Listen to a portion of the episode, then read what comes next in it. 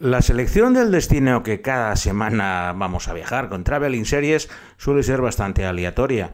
A veces un recuerdo que me viene de algún viaje que haya hecho, otras, otras veces una serie que veo en televisión y en esta ocasión ha sido algo más extraño, puesto que estaba viendo una maravillosa serie anglo-japonesa que se llama Giri Haji, que está en Netflix, y la actriz adolescente que sale en la misma, Aoi Onuyama, leí una entrevista de ella que procedía de la isla de Hokkaido y como uno de mis primeros viajes importantes cuando acabé mi carrera de ingeniero fue a trabajar a la isla de Hokkaido, se encendieron todas las luces y vamos a dedicar el capítulo de hoy a esta isla. Hoy las recomendaciones gastronómicas son curiosas, puesto que no va a ser pescado, que es lo que se come casi exclusivamente en esta isla, sino que es un plato que tiene el curioso nombre de Gengis Khan, en honor al famoso guerrero mongol porque es una fondue de cordero con verduras, que es el plato típico de la isla, y no se puede ver otra cosa que no sea la famosa cerveza Sapporo. Puesto que hoy con Traveling Series con Lorenzo Mejino nos vamos a visitar la isla de Hokkaido en Japón.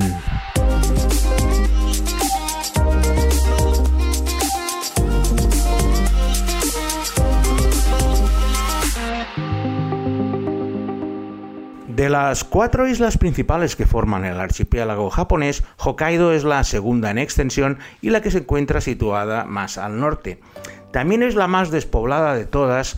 por lo cual eh, la abundancia de paisajes abiertos y grandes montañas no es nada habitual en el resto del Japón y es uno de los destinos turísticos más importantes para la gente que quiere escapar, pues eso, no digo el hacinamiento, pero bueno, la superpoblación que tienen lugares como Tokio, Kioto y Osaka. En Hokkaido, a excepción de la capital, Sapporo, todos son espacios abiertos y te puedes encontrar con la naturaleza en una de sus mejores... Eh, vistas siempre y cuando vayas en verano, porque en invierno es uno de los lugares más fríos, puesto que los vientos siberianos entran directamente y temperaturas de 20, 30, incluso 40 bajo cero son bastante habituales en el interior de Hokkaido. Ya os he comentado en el prólogo que uno de mis primeros destinos laborales fue precisamente Sapporo, y estoy hablando del año 84, cuando la única manera de llegar hasta la isla era o por vía aérea o por coger el ferry que trasladaba desde la punta norte de la isla de Honshu hasta la punta sur de la isla de Hokkaido para seguir conduciendo posteriormente hasta Hokkaido. era un trayecto bastante largo, por lo que casi todo el mundo iba en avión. Todo cambió cuatro años más tarde, en 1988, cuando abrieron el túnel de Seikan, un túnel de 56 kilómetros de largo que unía las dos islas con un tren bala, pero no tan rápido como los trenes bala, y que permitió unir por fin las dos grandes islas y para el transporte ferroviario eso representó un gran avance en lugar de tener que embarcar las mercaderías y hacer exactamente lo que llevaban haciendo desde tiempos inmemoriales, navegar para ir de un lado a otro. El tren acortó el trayecto entre Tokio y la punta sur de la isla de Hokkaido en apenas cuatro horas y la, la siguiente vez que he estado allí ya fui en el tren y es completamente una diferencia por eso vamos a empezar nuestro viaje montándonos en el tren en Tokio, el Shinkansen, que es como llaman los trenes bala, y vamos a cruzar con el túnel de Seikan y nos plantamos en la punta sur de la isla de Hokkaido. La isla es bastante grande, tiene de punta a punta tiene 600 kilómetros y en coche te estás un día entero para recorrerlos. Os tengo, que, recordar que las carreteras japonesas son bastante estrechas, conducen por la izquierda y es un poco complicado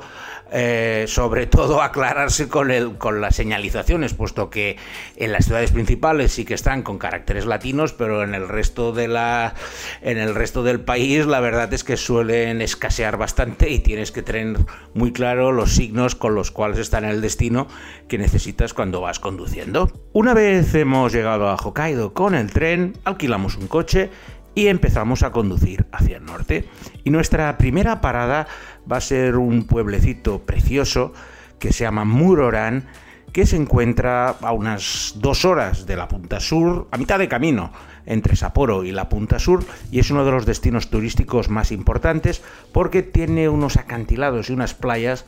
entre las que destaca Tokarisho, donde se rodó una de las series más importantes de la historia japonesa. Me estoy refiriendo a Mother, Madre.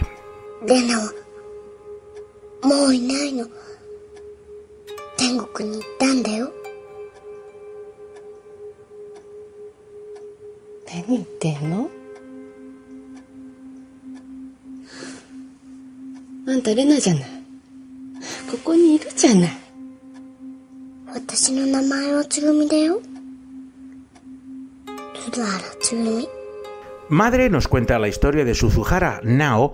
una experta observadora de pájaros migratorios que vive en el pueblecito de Muroran, en Hokkaido, y que se convierte en una profesora suplente en una escuela secundaria de su ciudad para cubrir una vacante. Está en cargo de los estudiantes del primer año y la verdad es que no está muy apasionada por hacer de profesora. Pero una de sus jóvenes estudiantes, que se llama Reina, se convierte en su discípula preferida. Nao empieza a comprobar que Reina trae cada vez magulladuras, cortes a la escuela y empieza a pensar que está siendo víctima de abuso infantil. al principio Nao no dice nada, pero cada vez nota que la chica viene con más cardenales, con más heridas, y al final las ausencias de la propia reina de la escuela se hacen mucho más frecuentes por causas médicas. Los instintos maternales de Nao, que nunca ha tenido una hija, pero desearía tenerla, empiezan a imponerse y decide coger a la chica, a Reina, y emprender un viaje en tren desde su nativo Muroran, en Hokkaido, hasta Tokio popular en España porque se ha estrenado la versión turca en Nova, que tiene 45 capítulos de 90 minutos, y antes se hizo una versión coreana. Con lo cual la franquicia de madre que empezó en este pequeño pueblo de Hokkaido se está desarrollando por tierra, por mar y por aire. Muy poco supongo que habréis visto la versión japonesa, que es excelente, puesto que es una dinámica entre una madre y una hija, que en el fondo están huyendo de su pasado, y la madre, al proteger a esa niña adoptiva, se la lleva a Tokio, a casas de sus padres adoptivos, ella conoce a su, madre biológica, en fin, un dramón de mucho cuidado, pero claro, en 11 capítulos es tolerable. La versión turca, lógicamente, estira todas las cosas, pero está teniendo un éxito brutal en España y por eso he querido conveniente hablaros de los orígenes de esta madre turca que se encuentran precisamente en la isla de Hokkaido. Continuamos nuestro viaje hacia el norte y nuestra siguiente parada es la ciudad principal de la isla de Hokkaido, donde se concentra casi la mitad de la población. Es Sapporo. A muchos de vosotros seguramente Sapporo sonará porque fue cuando Paquito Fernández Ochoa ganó la medalla de oro, la primera medalla de oro en los Juegos de Invierno, en los Juegos de Sapporo 1972. Si se han hecho juegos de invierno, ya os podéis imaginar que es un lugar bastante frío, como os he comentado antes, pero aparte tiene unas montañas no son muy altas, pero como hay tanta inhibición, hacer los deportes de invierno allí es una verdadera maravilla. De hecho, los primeros juegos se celebraron allí. Luego hubo otros de invierno en Nagano en 1998, en la isla central. Y ahora Sapporo es la gran favorita para los Juegos de Invierno del 2030. Y de hecho, este verano, los, los mismos Juegos Olímpicos de Tokio, para evitar el calor y la gran humedad de la capital japonesa, han decidido trasladar las pruebas de maratón y de marcha a la ciudad de Sapporo. Una cosa muy extraña, puesto que lógicamente los maratonianos y los marchadores hubieran preferido estar en la Villa Olímpica y competir al lado de todo el mundo y en el estadio de atletismo, pero por razones de salud han decidido que las condiciones climatológicas eran muy duras y todos a la isla de Hokkaido si queréis ver las maratones y las pruebas de marcha de los Juegos Olímpicos del 2020. Y en la ciudad de Sapporo es donde se desarrolla la segunda serie de la que os vamos a hablar hoy. Una cosa muy curiosa que se llama The Naked Director, el director desnudo.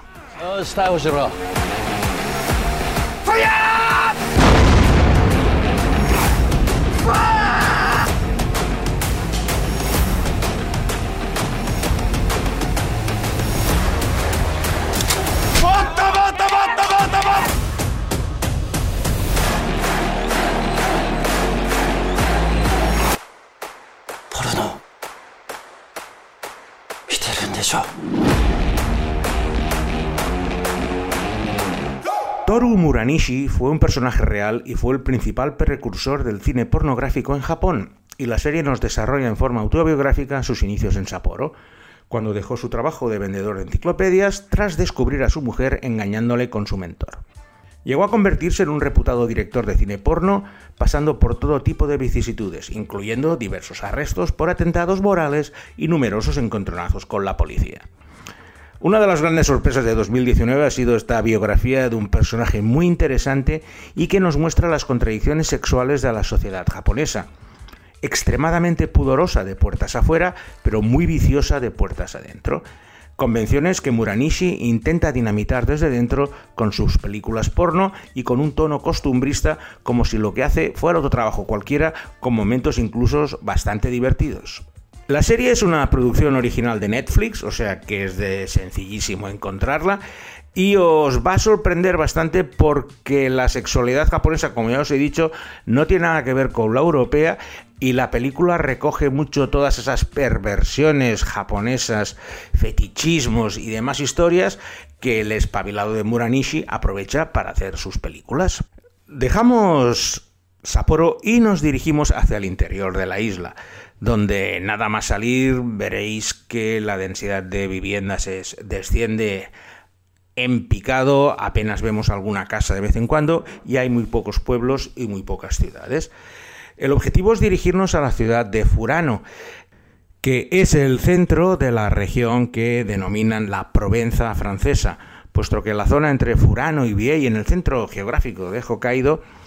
es un lugar donde en la primavera los japoneses peregrinan para ver florecer los campos de lavanda y los cerezos, la conocida sakura, que es el nombre de la flor del cerezo en japonés, pero sobre todo en esta zona los colores violetas de la lavanda se extienden a lo largo de kilómetros y kilómetros, impregnando todo el viaje con ese, ese aroma tan agradable que ha convertido a esa región en uno de los destinos preferidos para rodar películas en Japón y también series. Y la más conocida serie que se ha rodado en la zona de Furano se llama Fuben na Benria, que podemos traducir como manitas manazas.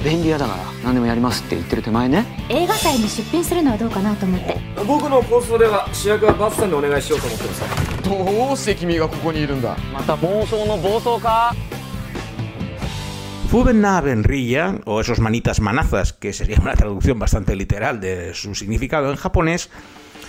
está protagonizada por un guionista, Takeyama, que en plena crisis de escritura, con un bloqueo de esos que solo los escritores conocen, quiere ir hasta Furano, donde vive una persona, su mentor, que es el que le animó a introducirse en el terreno de la escritura, pero que vive retirado en esa ciudad de Furano. El problema es que cuando coge el autobús para ir a Furano, se encuentra atascado en una, por una tormenta de nieve, para en un bar para comer alguna cosa, pero en el bar pierde su mm, teléfono móvil y su monedero. Entonces Takeyama se encuentra obligado a permanecer en una ciudad sin nombre, en una aldea sin nombre, donde se encuentran otros dos personajes, Matsui, que es el que tiene esta tienda de manitas, que un poco se encargan de hacer chapuzas por toda la zona, donde trabaja también un extraño personaje que se llama Umemoto, que lleva tres veces divorciado, es una persona mayor y es bastante inútil, pero el único trabajo que tiene es hacerle compañía a Matsui y ahora al recién llegado Takeyama. La serie es una comedia de 30 minutos de duración y la podríamos decir que es como tres inútiles en medio de la nada, haciendo de todo menos las cosas bien hechas. Sería un poco una versión japonesa del Manos a la obra con el Manolo y el Benito, porque el trío no paran de ir a hacer arreglar cosas por las casas de la zona, eso sí, en pleno invierno y, y helados de frío, pero sus arreglos suelen dejar las cosas peor de cómo estaban. Los paisajes de la zona de Furano y Viei son preciosos. Más adelante, cuando empiezan a florecer, podréis ver todas estas cosas que os he comentado de los campos de lavanda, pero sobre todo es una serie invernal a medio camino, como ya os he dicho, entre el Doctor en Alaska y Manos a la obra. El Doctor en Alaska sería el personaje raro, el escritor que llega a una ciudad donde la gente todos son raros, y mm, se ve obligado, pues eso, a hacer chapuzas. Es una serie muy divertida, tuvo mucho éxito en Japón porque Furano es un lugar muy apreciado dentro de las vacaciones turísticas y al tener muy corta duración de 30 minutos y apenas 12 episodios, es una de las series que los japoneses recuerdan con más cariño. De mi primera estancia en el Japón, donde estuve trabajando en la construcción de unas pistas de esquí, cosas que hacía de joven, lo que más me impactó fue un día que los compañeros me llevaron a un lugar del cual desconocía su existencia, que se llama el lago Akan. La razón de ir al lago Akan es que es uno de los pocos lugares en el mundo donde se encuentran en total libertad una rara especie de algas que se llaman las bolas de marimo, que es una alga esférica con una apariencia terciopelada que crece en colonias en este lago. Son muy apreciadas pues para colocar en acuarios o incluso como juguetes porque son esponjosas. Y la verdad es que son muy curiosas. Me llevaron allí y, la gente pues ya sabía dónde podían encontrarlas iban, no las podías coger porque si no, lógicamente habrían esquilmado el lago en muy poco, pero eso de tener como una bola esponjosa en la mano, había muchísimas, que es lo que más me sorprendió, porque es uno de los pocos allí, mm, por las condiciones climáticas,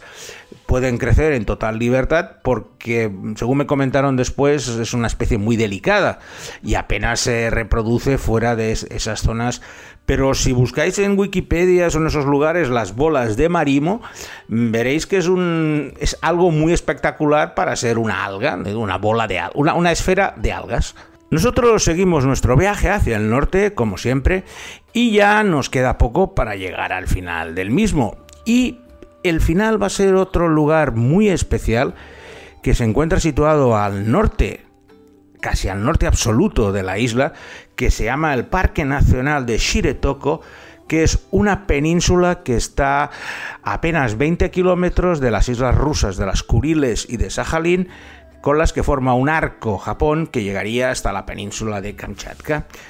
Y esa cercanía a ese arco de islas es la que ha propiciado que tenga una gran población de osos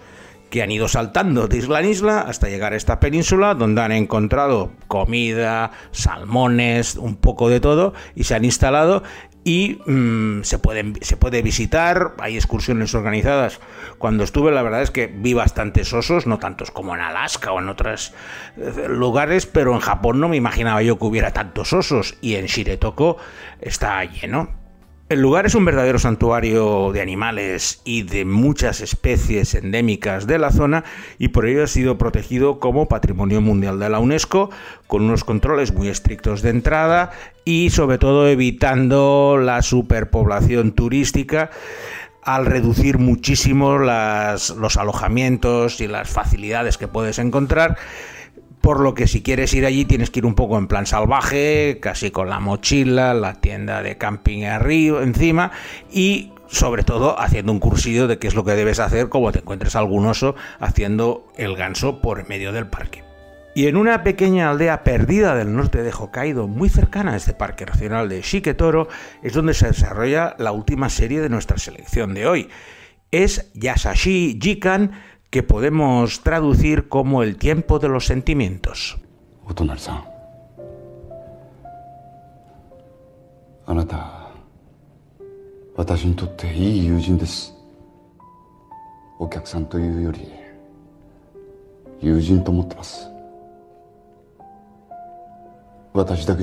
La serie explica la historia de Yukichi Wakui,